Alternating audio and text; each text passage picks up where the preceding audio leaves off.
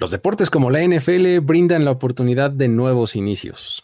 Tal es el caso, por ejemplo, de Jared Bernhardt, quien pues comenzará su carrera como profesional en una nueva posición. Por otro lado, están los Raiders, quienes están comenzando la temporada 2022 con un nuevo régimen, pero pues lo que buscan es que sea uno que los separe de los muchos errores o por lo menos de la falta de aciertos que han tenido en los últimos años en el draft. También tenemos a los Browns, que pues ellos tienen inicios bastante tormentosos. Hoy vamos a hablar de su mala racha en la semana 1. Otros que inician mal son los Ravens, a quienes las lesiones no dejan de atacarlos. Esta vez ha sido Poe, su mascota. Ella se perderá tiempo de acción con una lesión en la piernita. Háganme ustedes el favor. Por supuesto, el nuevo inicio más importante es el de este programa, que tiene una nueva temporada en la que les vamos a traer grandes historias. Esto es Historias de NFL para decir wow, relatos y anécdotas de los protagonistas de la liga. La NFL es un universo de narrativa, testimonio, ocurrencia y memorias que nunca, nunca dejan de sorprender. Y todas las reunimos aquí. Historias de NFL para decir wow, wow, wow, wow, wow, wow, wow. Con Luis Obregón y Miguel Ángeles es.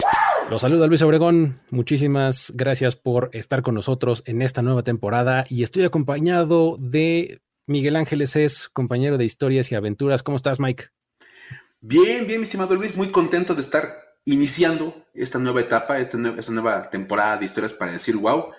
Nuevo formato, nuevo, estilo. La verdad es que, bueno, la, ventaja es que vamos a mantener las historias y los buenos relatos.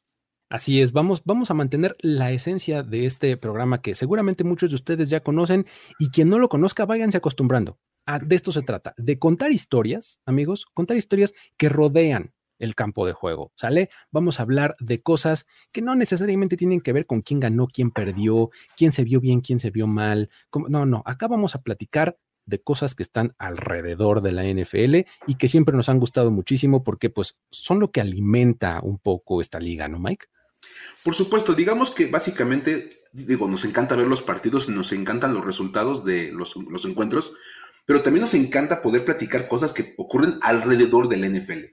Estamos tan obsesionados con este tema del, del, fútbol americano que tenemos que averiguar qué pasó con tal jugador y la historia detrás de tal cosa y de tal evento y entonces complementamos todo eso con los partidos y créanme, les vamos a dar material para que en cualquier fiesta, reunión, en la oficina, en el break, tengan algo que platicar los sus cuates y les demuestren que tienen un chorro de información acerca de esta liga.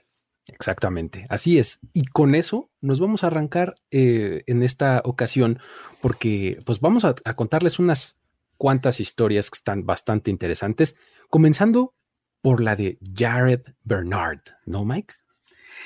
Sí, está padrísima esta historia. La verdad es que me encanta porque, bueno, La, pretemporada siempre avienta un montón de historias. Siempre te cuenta un montón de cosas bien raras ahí.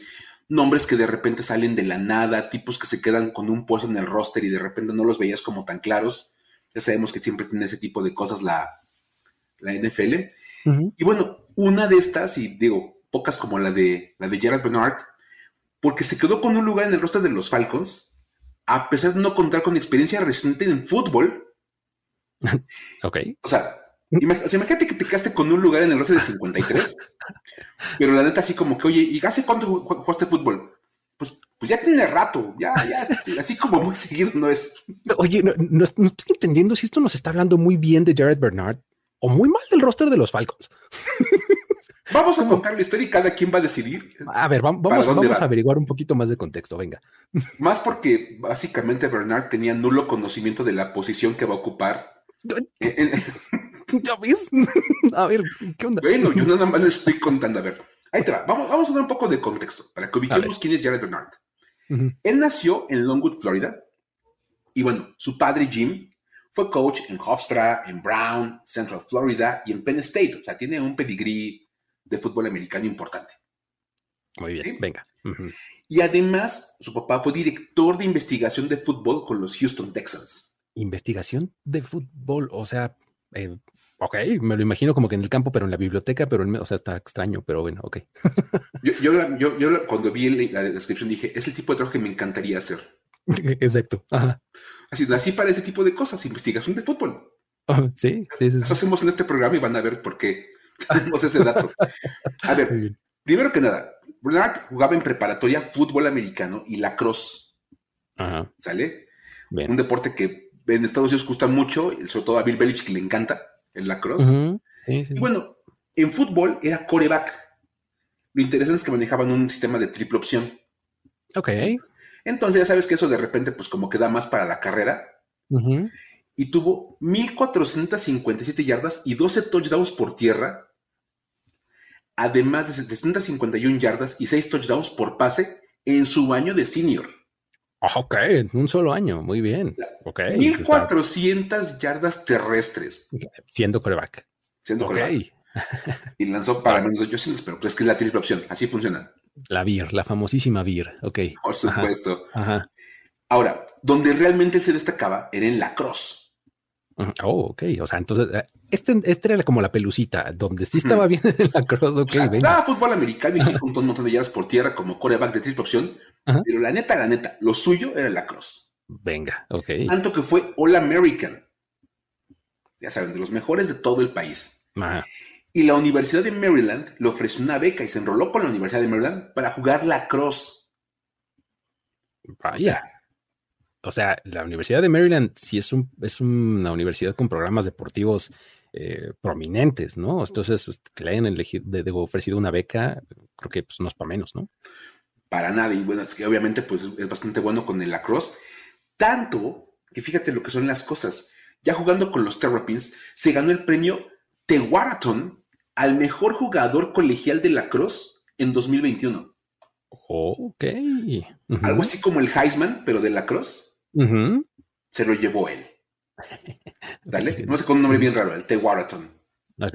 Ujú. Ahora, cuando termina su carrera en el, en el lacrosse, se pasó a la Universidad de Ferris State como alumno de posgrado. Ujú. Ok. Y ahí aprovechó para volver a ocupar un poquito el tema del fútbol americano y fue coreback una vez más. Ok. En Ferry State. Ya no estamos hablando de una cosa como Maryland, ¿no? Para, es más, hay que decir que los llevó a ganar el campeonato de la División 2. Muy bien. En, en la sección pausas dramáticas, los llevó al campeonato de la División 2. Por supuesto, porque aquí tenemos que hacer, esa- o sea, de repente que hay que elevar la historia, pero luego hay que meter como un pequeño adendo que pues termina La- por bajar un poquito el nivel. La contextualiza, vamos a ponerlo así, ¿no? Sí, alguna vez diremos, es que venció a la Universidad de Oklahoma State Sí, la Universidad de Alabama. En International. o algo así. así como termina por tirar. Y así de, Ah. como coreback de Ferris State los, los llevó a ganar el campeonato colegial de la División 2, De la División 2.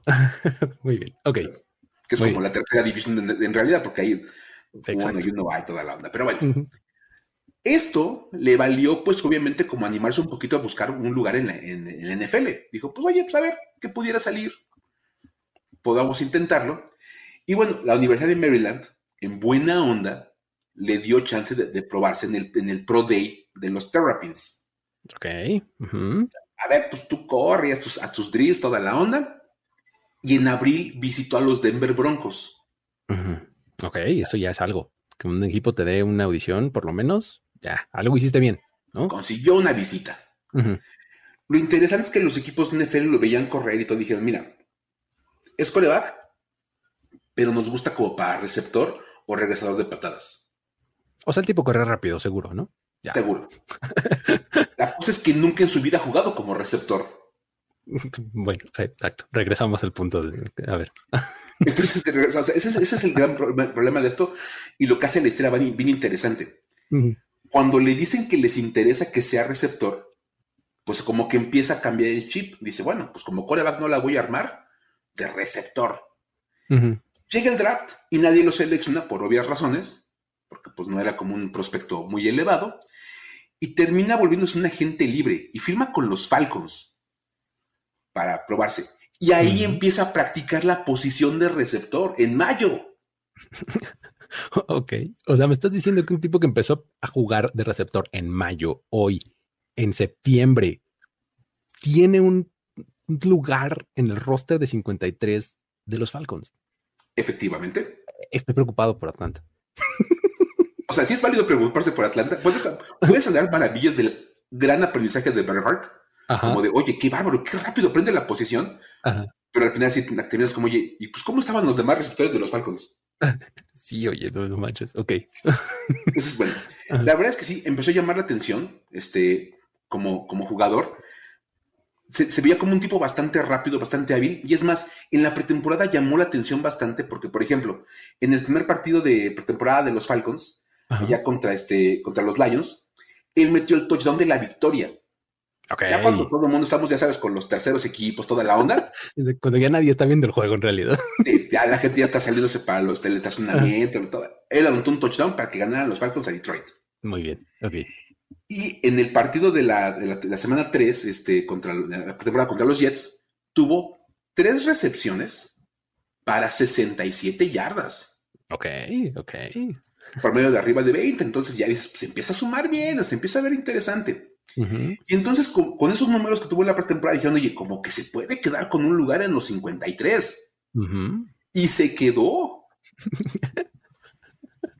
oye, entonces, a ver, o sea, normalmente un equipo de NFL no tiene tantos jugadores en una posición. Receptores normalmente una de las que tiene como más, ¿no? Probablemente linieros ofensivos, receptores y demás. Este, son las que más tienen, ¿no? Linebackers, porque juegan en equipos especiales, cosas así, ¿no?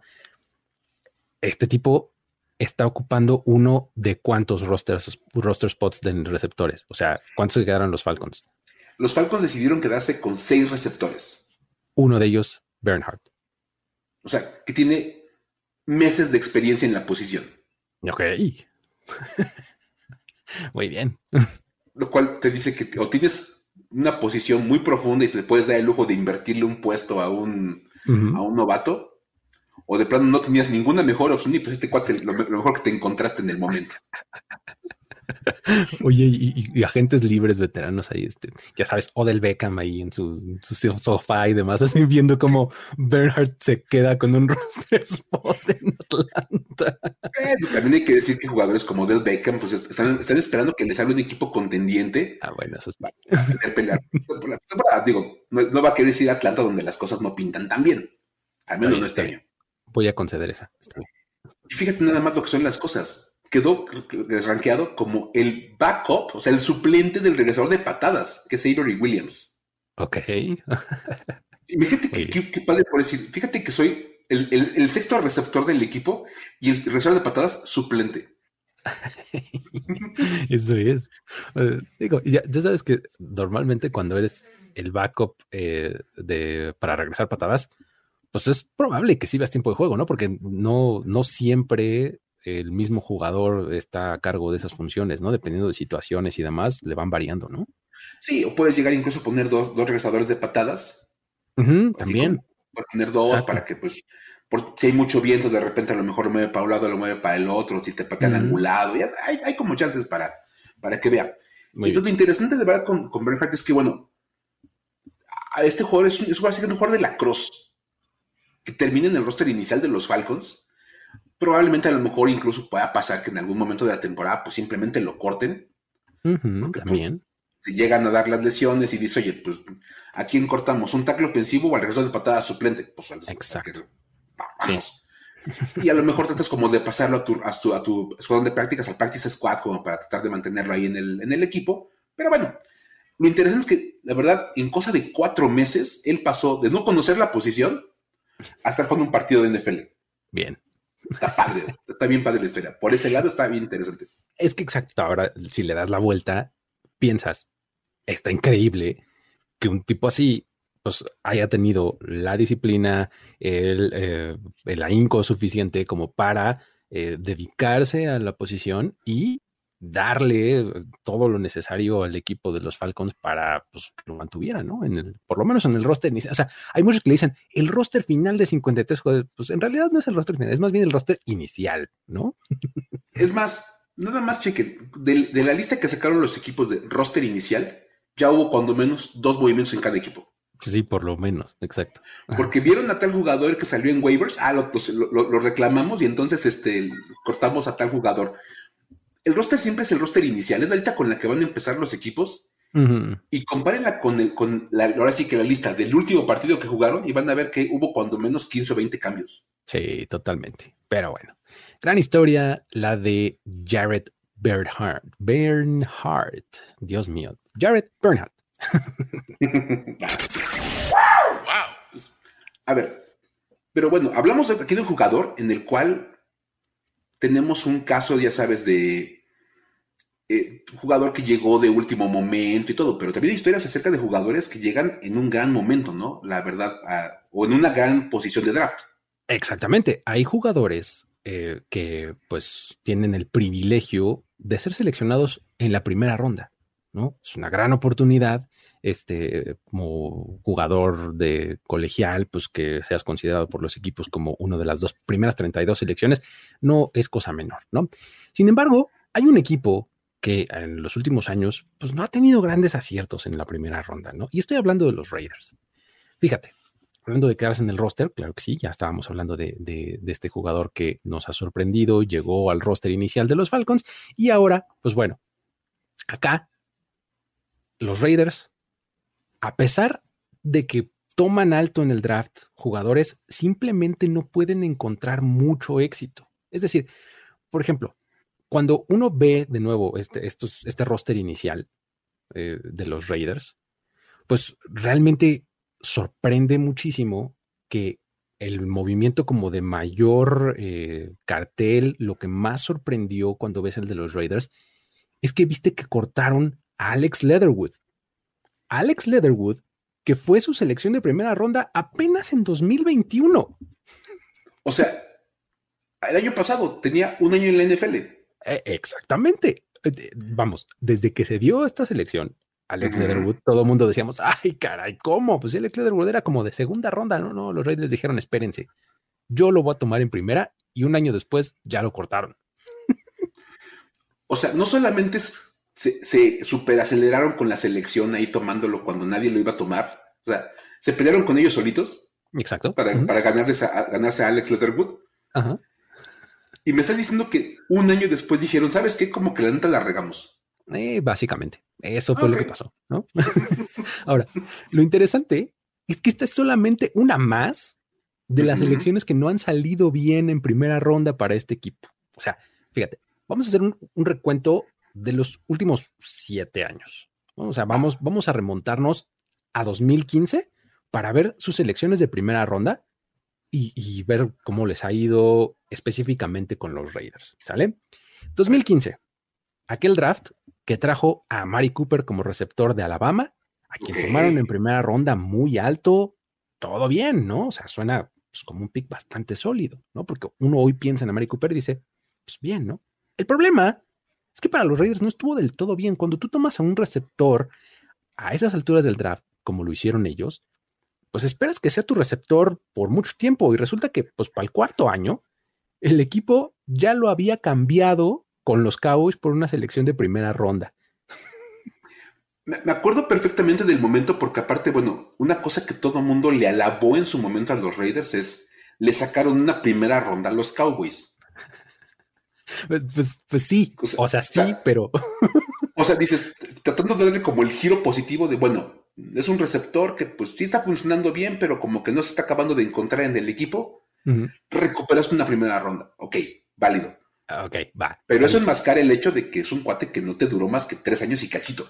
Exacto. Sí, porque lo cambiaron a media temporada en el cuarto año. Pero bueno, ahí estuvo 2015. Luego, 2016, Carl Joseph este safety que era súper golpeador y no sé cuánto, uy, wow, tremendamente bueno, este, todo eso, pues bueno, resulta que después de cuatro años con el equipo, adiós como agente libre. Simplemente no le dieron su extensión de quinto año, no le ofrecieron un contrato y listo, se contrató con los, con los Browns al año siguiente. O sea, o sea, lo tomas en la primera ronda y nada, cuatro años y muchas gracias, ya adiós. Sí, sí, básicamente. ¿no? Digo, pues, eso, eso en mi pueblo se maneja como que el cuate no funcionó. sí, poco, un poco sí, pero bueno. Seguimos, 2017 y toman a Garion Conley, este corner que este, pues también llegaba con, con, buen, este, con buen cartel ahí en el draft y demás. Y pues tras dos años completitos, eso sí, con los Raiders, chin, que me lo cambian a los Texans. O sea, otro jugador que en pleno contrato de novato agarras y lo cambias. Eh, lo cambiaron, sí. Ah, y, sabes qué? Además lo cambiaron a los Texans, a quienes, por cierto, enfrentaron en su primer partido de la siguiente temporada y los Texans le ganaron a los Raiders. O sea, o sea, Conley estaba en los, en los Raiders lo cambian a los Texans y en su primer partido como Texan le gana a los Raiders. Exactamente, así fue. Wow, ese es, así de, es el sueño dorado de Baker Mayfield. Ah, ah exacto. Eh, hablando de Revenge Games rumbo a la semana uno, pues ahí tienen, ¿no? ahí está. Baker Mayfield avienta un Gary Conley. Exactamente, ¿no? Pero bueno, ahí está 2017. 2018, toda regla tiene que tener una excepción y en este caso se llama Colton Miller. Ok, claro.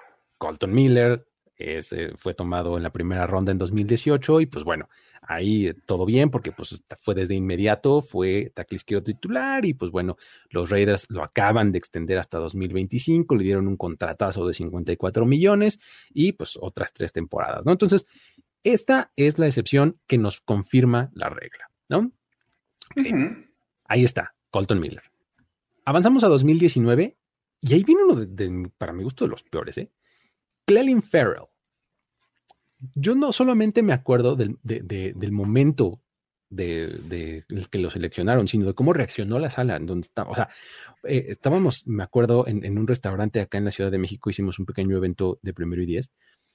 Y cuando los Raiders seleccionan a Clelin Farrell en el primer año de Mike Mayock como GM, todo el mundo así, ¡ah! ¿Cómo? ¿No? O sea, porque Clelin Farrell pues lo tomaron creo que en el 4 o algo así. Una, selección altísima. Altísima realmente, ¿no? Y pues resulta que desde entonces han pasado tres temporadas a la fecha. Ahí siguen los Raiders, sí, claro que sí, pero las cosas no han salido del todo bien. El declive ha sido bastante claro. Hasta el momento tiene ocho sacks en su carrera y el año pasado, esto es lo peor, no fue titular en ninguno de los 16 partidos. Estuvo activo y participó y todo, pero un tipo que tomaste en el top 10 no te ha dado un partido como titular tres años después. Porque todavía cuando, cuando llegó sí, era como titular, o sea, sí, llegaba a jugar titular, pero ya que imagínate nada más que en su tercer año ya no, ya no está jugando como titular, ya nada más es un mero jugador de banca. ¿Rotación? ¿No? Imagínate. ¿no? Haber, haber puesto una selección de ronda. Fíjate, y si fue la cuarta ronda, la cuarta selección global. La cuarta selección global, me acuerdo. Sí, sí, sí. O sea, fue escándalo. Totalmente, ¿no? Imagínate ocuparte una, una, selección de cuarta ronda en un jugador que va a entrar a la rotación. Sí, de, cuarto pick global, imagínate. Pero bueno. Horrible. Ese mismo año tuvieron múltiples elecciones en 2019, ¿no? Entonces tenían, tenían de a tres en 2019. Su segundo pick de primera ronda fue Josh Jacobs, ¿no? Corredor, que pues bueno, este, no ha estado tan mal, ¿no? Este, sus números eh, empezaron bien, pero pues va a la baja, ¿no? En 2021 solamente tuvo 872 yardas terrestres, o sea, no le llegó ni a las mil por primera vez en su carrera como profesional. Y durante la pretemporada y recientemente hemos escuchado mucho de cómo los Raiders lo tienen casi casi que en el trade block, ¿no? Mira, una, una, gran señal de que ya no tienes como tanta confianza en ese jugador es que lo pusiste de titular en el juego del Salón de la Fama. Exactamente. Eh, eh, o sea, fíjate, de por sí la pretemporada no cuenta para los resultados. El Salón de la Fama es la pretemporada de la pretemporada. Es el juego de exhibición de la pretemporada. Exacto, ¿no? Y ahí estaba jugando Josh Jacobs como titular. Y le diste un montón de carros porque querías ver qué tiene. O sea, mejor de primera, de primera ronda no puede estar jugando en el juego de la segunda ronda nada más porque sí. Pero bueno, esa fue su segunda de 2019. La tercera fue Jonathan Abram, safety también, ¿no? Otra. Él fue seleccionado por los Raiders con este pick que cambiaron por Amari Cooper con los Cowboys. ¿No? ¿Te acuerdas que en 2015 fue este, eh, cuando llegó a Mary Cooper, pero eh, unos años después lo cambian en 2018 por una primera ronda que acaban utilizando con Jonathan Abram? Pues bueno, hasta el momento, él tiene tres intercepciones en 28 partidos como profesional. Me lleva. O sea, te va interceptando de una vez cada nueve partidos. Por ahí, ¿no? Qué horror. Y lo peor es que entregaste un receptor de muy buen nivel, porque al día de hoy sigues un muy buen receptor a Mari Cooper. Ajá por una selección que acabas utilizando en un safety que, pues, ¿Mm? en eh. alguna ocasión de su vida va a interceptar un balón. Sí, y que Jonathan Abram se supone que como que su cosa era así, ¿no? Bien golpeador y no sé cuánto. Otra vez, igual como Carl Joseph, ¿no? O sea, han, han drafteado este perfil de safety una y otra vez los Raiders y no le han dado, la verdad. Pero bueno. El asunto es que así fueron sus tres de 2019. Luego tenemos en 2020 a Henry Rocks, ¿no? Que pues bueno, eh, uno de los varios escándalos de la temporada pasada nos los dio, nos lo dio justo él, ¿no? Con este, pues solamente a mediados de temporada de 2021 fue cuando lo tuvieron que dar de baja porque pues tuvo este accidente eh, automovilístico donde iba exceso de velocidad y acabó provocando la muerte de una persona y un perro, ¿no? Entonces, este, pues todo mal, ¿no? Pero la cosa no queda ahí en 2020 porque tuvieron otra selección y tomaron a Damon Arnett, me lleva. Lo ubico perfectamente, no inventes, o sea, a ver. Seis días después de Henry Rocks, no tuvieron que esperar más que seis días de, de, que oh, cortaron a Henry Rocks para, para que se diera a conocer el caso de, pues, de este Arnett, ahí con un video que circuló en redes sociales, el tipo así con todo su arsenal personal, literalmente un arsenal, o sea, es que, o sea, cuando dice arsenal, no puedes usar una mejor palabra, o sea, con unas metralletas, unas cosas así como, parecía o el Punisher o película de Rambo, ya sabes, así con el montón de armamento en su casa y tú, tranquilo. y pues bueno, lo dan de baja. Eh, en 2022 los Chiefs lo firman, ¿no? Pero pues no duró nada. Tuvo ahí nueve días con ellos y pues lo, este, lo tuvieron que dar de baja. ¿Por qué crees? Porque lo arrestaron, lo arrestaron por traer un arma de fuego. Pues. Sin permiso. Y pues bueno, su carrera se reduce solamente a 13 partidos, 7 de ellos como titular, y pues ahí sumó la tremenda cantidad de 29 tacleadas. Esa fue su estadística más importante. ¿Cómo ves la historia de los Raiders? Oye, ha sido definitivamente una muy mala racha, salvo Colton Miller, todo ha salido bastante mal en la primera ronda para los Raiders, pero la parte más espeluznante son esas tres elecciones de primera ronda del 2019. ¿Qué cosa? Con Mike Mayock de gerente general porque aparte, o sea, el, gurú del draft, el tipo que, le decía, literalmente en los, programas oficiales del draft, la evaluación de talento, y dicen, hombre, le dieron un equipo con tres selecciones de primera ronda, les va a dar la vuelta a todos los equipos del NFL con su conocimiento y su insight del, draft. Y pues, pues, Y pues no. Así fue esta historia de las apuestas fallidas de los Raiders. Pero ahora, también por otro lado, tenemos a los Cleveland Browns, quienes, a quienes la semana uno, pues como que medio no les cae muy bien, ¿no? Es como este, como ese, este, esas mañanas de lunes, ¿no, Mike? Poco. A ver, es que hablamos de los Raiders y sus, eh, intentos fallidos en el draft. Los Browns no tienen tantos problemas en el draft, han seleccionado bastante bien últimamente. Su bronca es que el primer juego de la temporada sí lo agarran como de, pues, a ver, aguanten, estábamos calentando, no, todavía no estábamos listos para empezar la temporada. ¿Qué no empezábamos la próxima semana? Y literal, han vivido un lunes constantes año con año. Y a ver, usualmente, es más, creo que tú y yo estamos en la misma dinámica como todos los que se van eh, escuchando. Estamos a punto de la semana uno, con mucha emoción, mucha expectativa, mucha, mucha esperanza de que tu equipo va a salir al campo en su debut y se va a poner 1-0. Exacto, sí, pues eso es lo que uno quiere, justamente. O sea, que, no haya lesiones mayores y terminar 1-0.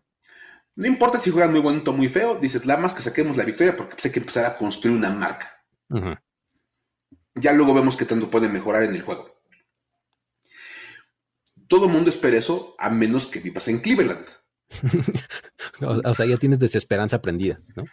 O sea, ya tienes completamente integrado en el chip que la semana uno básicamente pues es lidiar con lo que va a pasar con los Browns. Ok. Porque, a ver, los Browns tenían un montón de historias con rachas negativas, pero esta de verdad está bastante, bastante interesante. Resulta que no han ganado un partido de semana uno en mucho, mucho tiempo.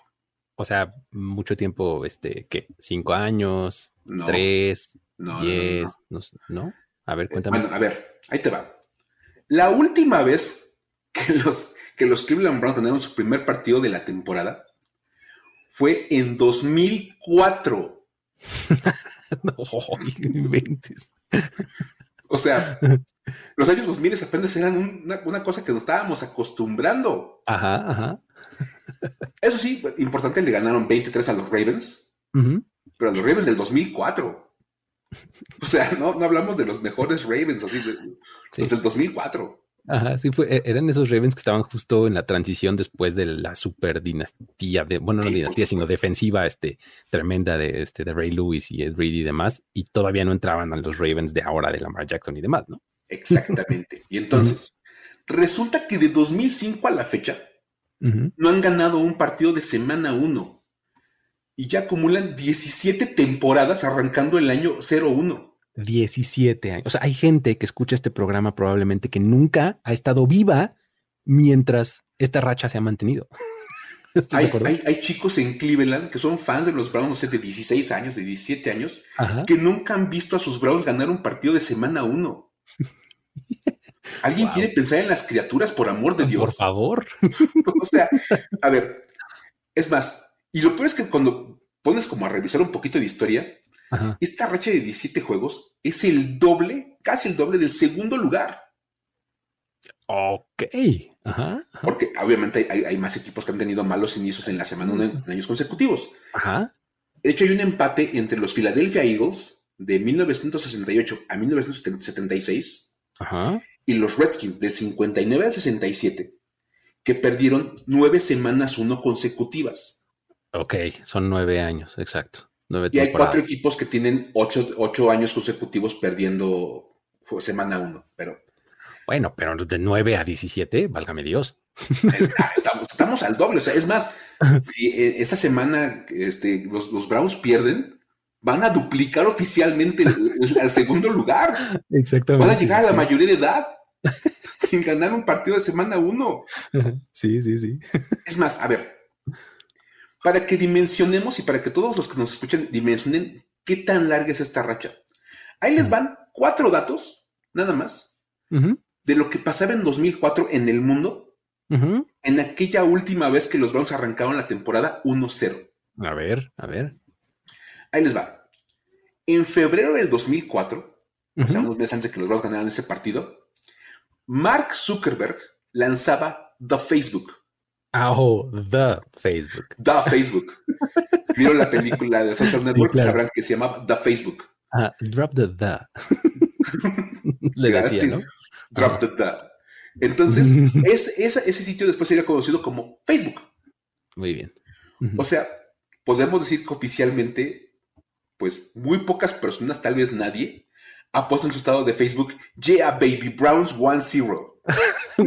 no, exactamente, nunca. Nunca han puesto en su estado de Facebook, Bien, arrancamos la temporada ganando, vamos, Browns. Esta es una gran referencia, gran referencia. Nadie ha puesto un Browns 1-0 en toda la existencia de Facebook.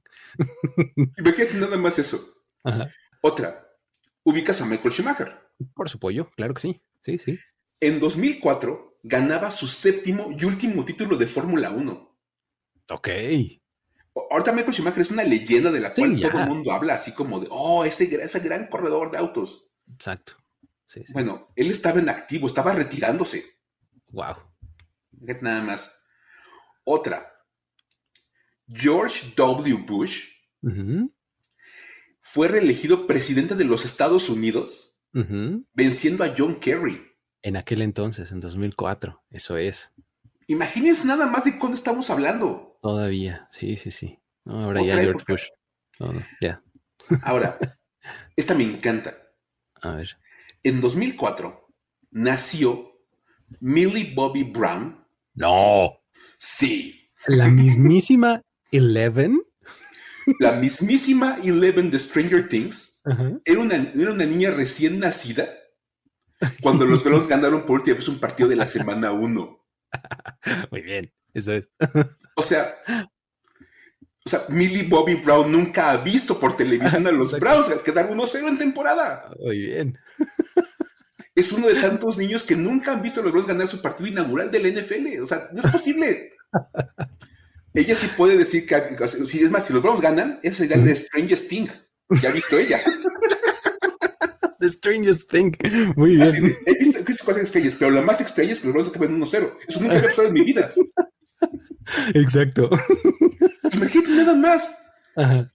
es más, para uno que tenemos años de ver NFL, ya te dices 2004 y dices, ay, es un montón. Sí, ¿no? O sea, la NFL era bastante diferente, ¿no? En aquel 2004. Bastante. ¿Quieres saber qué tan diferente a la NFL en 2004? A ver, pongámosle algo concreto. Ahí te van un montón de cosas que pasaban en la NFL del 2004. Ese año en que los Browns pusieron su 1-0 por última vez en, su historia. A ver. La primera selección de ese draft fue Eli Manning. Ah, para los Chargers. Además. Seleccionado por los San, los San, Diego Chargers. San Diego Chargers, exacto. Y que fue intercambiado a los New York Football Giants por Philip Rivers. Exacto. Muy bien. Eso fue 2004. ¿Qué vas a ver? Ese fue el primer año en que los receptores pudieron utilizar los números del 10 al 19. Oh, ahí fue el principio del fin. Ah, ahí estás diciendo. La de, Qué horror. Odio 2004. ¿Dónde están mis números ochentas? Eh, pero bueno. Así de, llega, llega, llegas, llegas con The Flash. Te quiero pedir un favor. Vamos a regresar en la línea del tiempo a revertir esa regla. Sí, por favor. Que permite el cambio de números. Pero bueno, la primera vez que los jugadores de, los receptores pueden usar, del 10 al 19 fue 2004. Ok. Muy bien. ¿Qué otro? Ahí te va una que es buenísima en 2004 fue la primera vez que se puso la regla de que si un equipo ganaba sus dos retos, le daban un tercer reto. Ok, ok, ok, bien. Una cosa que ahora tenemos completamente integrada en la vida. Ganas tus dos retos, te dan un tercero. Eso sí, se probó por primera vez en el 2004. Muy bien, ok. Y otra que es maravillosa, fue el último año de la barra única en el casco. Ah, esta que solamente tenía como una sola brida, así como, como, pues sí, sí, una sola, entiendo. Ajá. Sí, sí llegaron a ver, por ejemplo, yo Tyson. Sí, Scott Norwood, ¿no? Scott, Norwood, ocupaban una sola barra, así, pero no protegía absolutamente nada. Sí, claro. Wow. Es más, ese año ya no se, ya, ningún jugador podía pedir que le dieran un caso con, con la unibarra. Y solamente los que lo habían ocupado en años previos tenían derecho a utilizarlo como, le llaman como la, grandfather rule.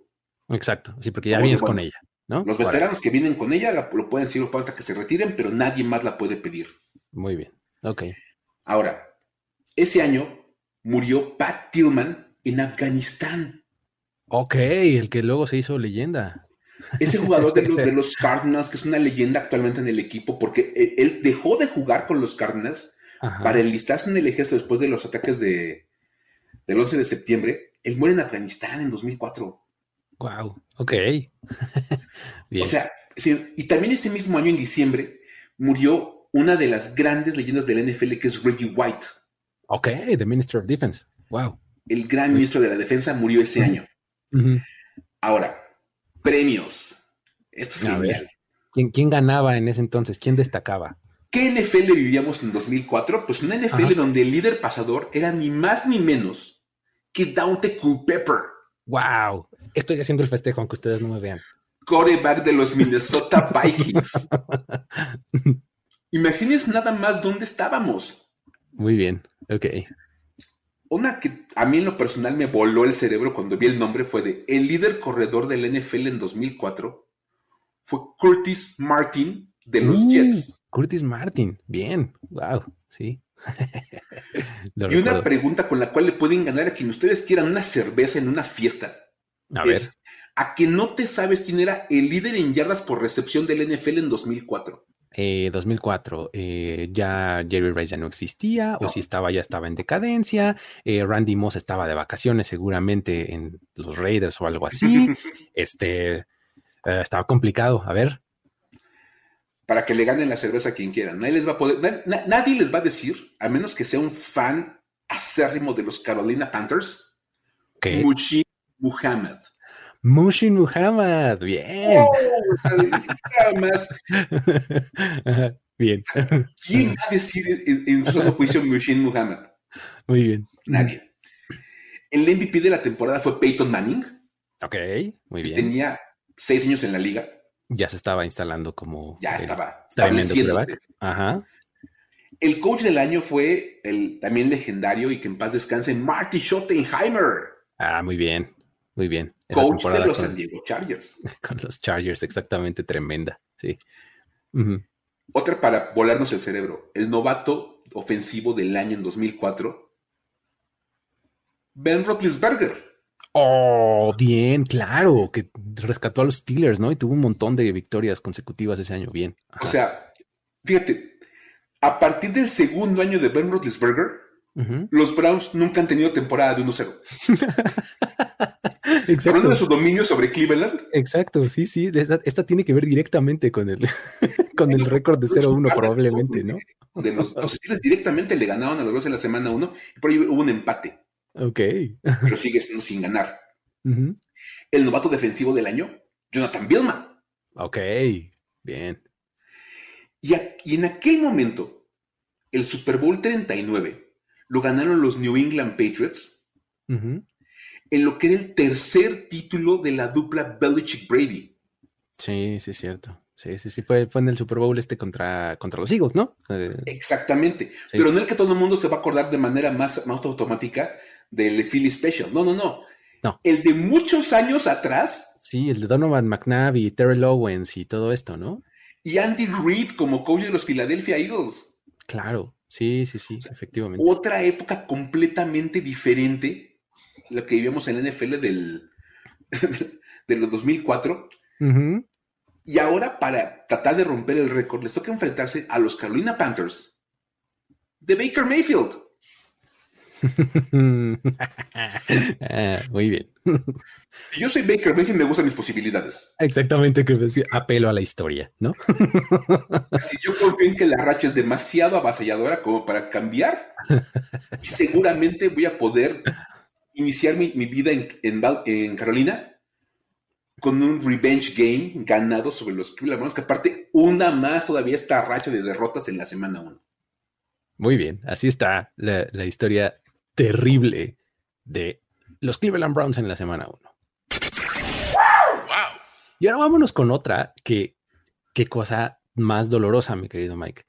Para no, este es, este o sea, esta es desgarradora. O hemos sufrido toda la semana cuando nos enteramos de esto. Es que miren, eh, eh, para, para aquellos de ustedes que, no, nos este, ubiquen de, antes, a nosotros nos encantan las mascotas, ¿no?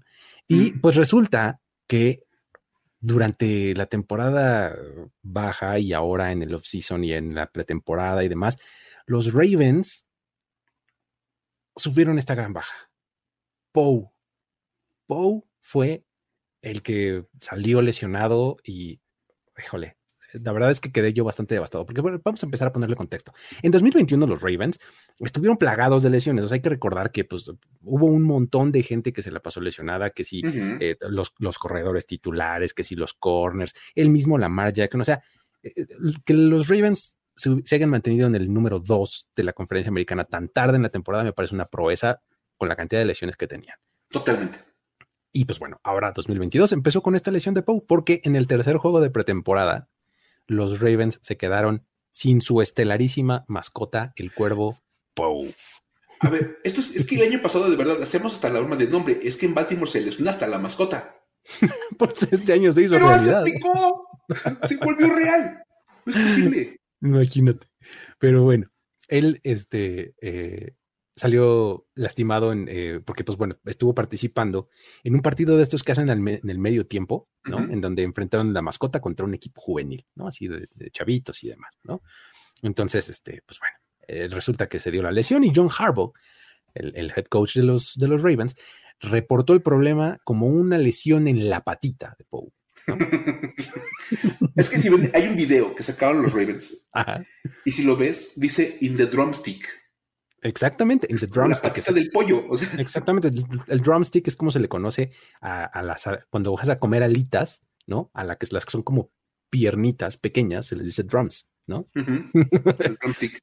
Exactamente. Entonces, justamente la lesión fue en el drumstick, es en la patita de pollo, de, de, ¿no?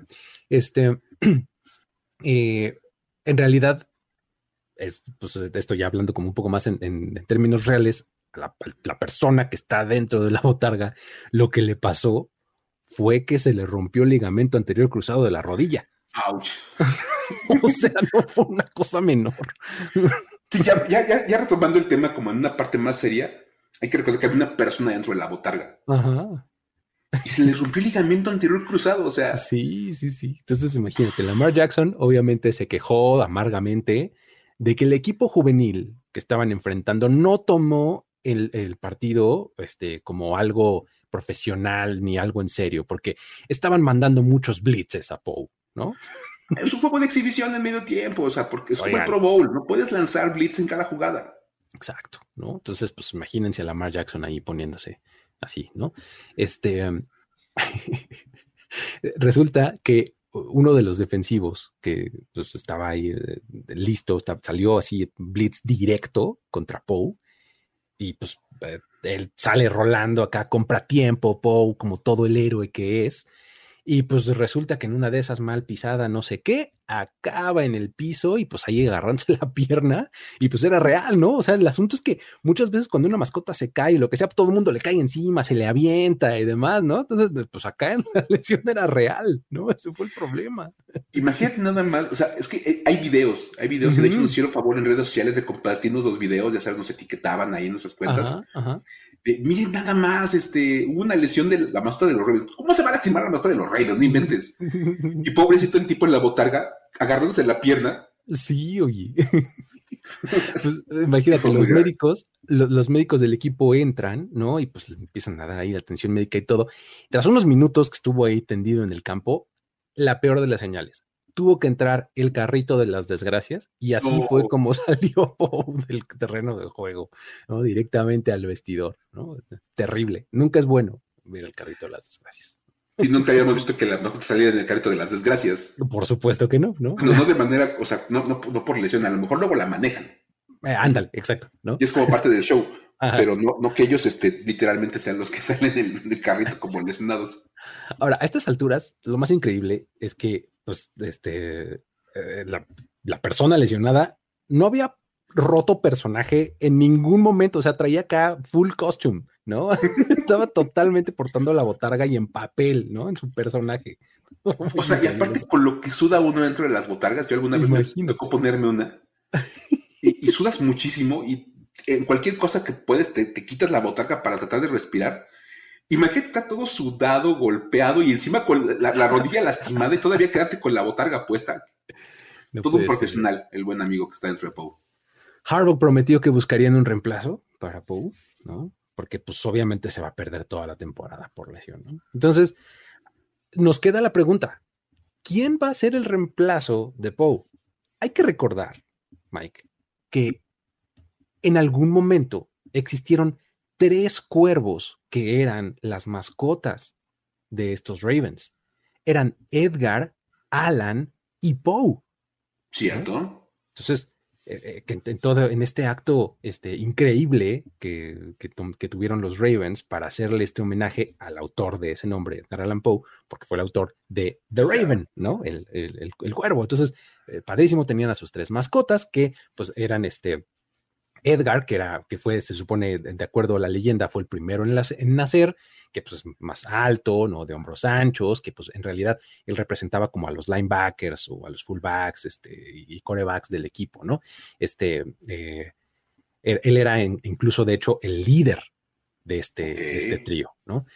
Estaba Alan, ¿no? Que era pues un poquito más bajito y más delgado que, que Edgar y que Poe, pero él era el más rápido, ¿no? Él representaba en realidad como a los receptores y a los corredores. Y está Poe, ¿no? Que es el que se quedó, que pues era el más pequeño de los tres y el más bajito y más chonchito, ¿no? Un poco más ancho, pues que él representa a los linieros, ¿no? Y cuenta la leyenda que el hobby de Poe es andar en la zona de tailgate para encontrar la hamburguesa perfecta. Ahora, eso lo podrá, lo podrá seguir haciendo, buscar buenas hamburguesas en el tailgate, pero necesitamos un, reemplazo para los partidos. Tiene mascota. Y es, genial que le haya pasado a los Ravens porque, como lo decía, tenían tres mascotas y todo el mundo automáticamente, los que sabían la historia de, los tres cuervos, dijeron que regresen a Edgar, que regresen a Alan. Porque has de saber que desde 2008 tanto Edgar como Alan se retiraron, ¿no? Ya este, solamente se quedó Poe como, como la mascota única, ¿no? ¿Me estás diciendo que hubo, hubo cortes en el, en el grupo de, de mascotas? en el equipo de mascotas, probablemente. o sea, ¿el tope salarial le pegó a los Rebels en las mascotas? Es probablemente, es probable, sí, sí. Nunca lo había pensado. como, pues. Yo me imagino, pobre esta botarga de cuervo, cómo va a conseguir trabajo en, en otro equipo de mascota. Si yo ya soy Poe, digo, yo ya soy Edgar, ¿no? Así, el cuervo Edgar quisiera audicionar para mascota de los 49ers. ¡No! Exacto, ¿no? no está, complicado, ¿no? Está, está, difícil. Ay, pero bueno, muy bien. E, esta, esta triste historia fue eh, nuestro último relato de esta semana, pero ahora vámonos a los datos para decir wow. Datos para decir wow. Mike, esta sección me encanta porque vamos a llenarla con pequeñas cositas, pequeños nuggets que probablemente no nos dan para contar una historia completa, pero pues que son cosas que no podemos dejar de mencionarles y que son, como ya lo decías hace rato, cositas que uno va a poder soltar en una reunión casual y va a quedar como el smarty pants, ¿no? Así como el sabiondo de la habitación. El tipo más ñoño del fútbol americano en la sala va a ser tú con estos datos para decir wow. Eso, eso seguro. Exacto. ¿Por qué no nos cuentas el primero? A ver, vamos a platicar, y sobre todo este año que vamos a estar tan enfocados en la AFC West, esta división que va a ser como el salvaje oeste. Ajá con los Chiefs, los Raiders, los, los Chargers, los Broncos, todo el mundo ahí, que let's ride y no sé qué tantas cosas. Ajá. Resulta que esta, bueno, ya sabemos que es la división de la muerte, pinta para hacer esa división, y la historia demuestra que de manera regular es una división muy competida. Porque tres de los cuatro equipos que compiten en esta división han, han ganado 15 títulos divisionales. ¿15? Exactamente, o sea, ni Exactamente iguales. El récord de más títulos divisionales en la división oeste de la eh, AFC es 15. En un triple empate. La tienen tres equipos de los cuatro que hay. De los cuatro. Y son los Broncos, los Chargers y los Raiders. Ok. Cada uno ha ganado 15 veces la división. Oh. El segundo lugar, que es el único equipo que no ha ganado 15 títulos divisionales, son los Chiefs, porque evidentemente es el que nos falta en la lista, que van muy atrás con 14. o sea, están a uno, no puede ser. O sea que, eh, atentos todos este año, esto es un, es un, dato que van a tener que tener bien claro para toda la temporada. Si los Chiefs ganan la división este año, se van a poner 15 iguales los cuatro. a lo largo de toda la historia. Qué cosa más impresionante. Ahí padrísimo esto. Es genial. Su primer, su primer dato para decir wow de la semana: tres equipos en la AFC West con 15 títulos divisionales en la historia y el cuarto tiene 14. Muy bien. Ahora, otro que me encanta, que está increíble, es el récord de Mitch Trubisky. A ver, Mitch Trubisky, Recientemente supimos que se quedó con la titularidad de los Steelers para 2022. No solamente es el titular, quarterback titular de este equipo, sino además es el capitán, ¿no? O sea, abusados, ¿no? Entonces, este, este, es un tipo que este, ahorita está volando alto, ¿no? Con los Steelers. Y pues bueno, es, probable que se deba a esta decisión a su experiencia, ¿no? O sea, probablemente los Steelers dijeron, voy a irme con el coreback que es más experimentado, porque del otro lado tienes a Mason Rudolph y a Kenny Pickett, ¿no? Tiene 50 partidos como titular en su carrera Mitch Trubisky. De hecho, su experiencia es tan buena, no solamente de 50 partidos, sino que en, de los casi 200 corebacks en la historia de la liga que han tenido ese número de inicios, 50, Mitch Trubisky es el único de esta lista que nunca en su carrera ha lanzado un pick six. ¿Qué? A ver, otra vez. A ver, mm, creo que escuché mal. 50 partidos como titular de Mitch Trubisky en su carrera. Nunca en su carrera ha lanzado un pick six. Y es el único en la historia en haber logrado tal, tal hazaña. Estas esas estadísticas maravillosas que ponen en la NFLD. Único coreback en la historia en tener mínimo 50 inicios sin lanzar un pick six y ha habido casi 200 corebacks con al menos 50 inicios. Y él es el único que no tiene una intercepción regresada para touchdown. Otro dato donde dices, si te pregunto quién es el único coreback que ha tenido cinco titularidades, 50 titularidades y nunca ha lanzado un pick six, el último nombre que se va a venir a la mente, o sea, el último, es probablemente Mitchell Trubisky. Ah, qué maravilla, ¿no? Wow, sí está bien, está, bien padre ese, dato. Me gustó. Así es. Pues muy bien. Con eso, eh, mi querido Mike y amigos que nos escuchan, llegamos al final de esta primera emisión de esta nueva temporada de Historias de NFL para decir, wow, eh, no dejen de suscribirse al feed de este podcast para que les lleguen cada vez que publiquemos uno nuevo, eh, ahí directo hasta sus bocinas, a sus audífonos o como sea que ustedes lo escuchen. Regálenos un rating en la aplicación de podcast de su preferencia. A nosotros nos pueden seguir a título personal en Twitter como, como este, Mike, a ti cómo te siguen, cómo te encuentran. Ahí me encuentran en Twitter como arroba F-escopeta. Perfecto, ahí, está. ¿Y a ti, Luis? A mí, como arroba el buen Luigi, ahí ya saben que si ustedes tienen alguna historia que queramos, que quieran que contemos aquí, que digan, miren, esta está buenísima, para bien o para mal, para regular, para lo que sea, pero que les haya llamado la atención y que les haya hecho decir, wow, ahí etiquétenos, mándenosla y la platicaremos aquí dándoles el crédito correspondiente. Con eso nos despedimos, muchísimas gracias y nos vemos la próxima semana. Bye bye. Bye.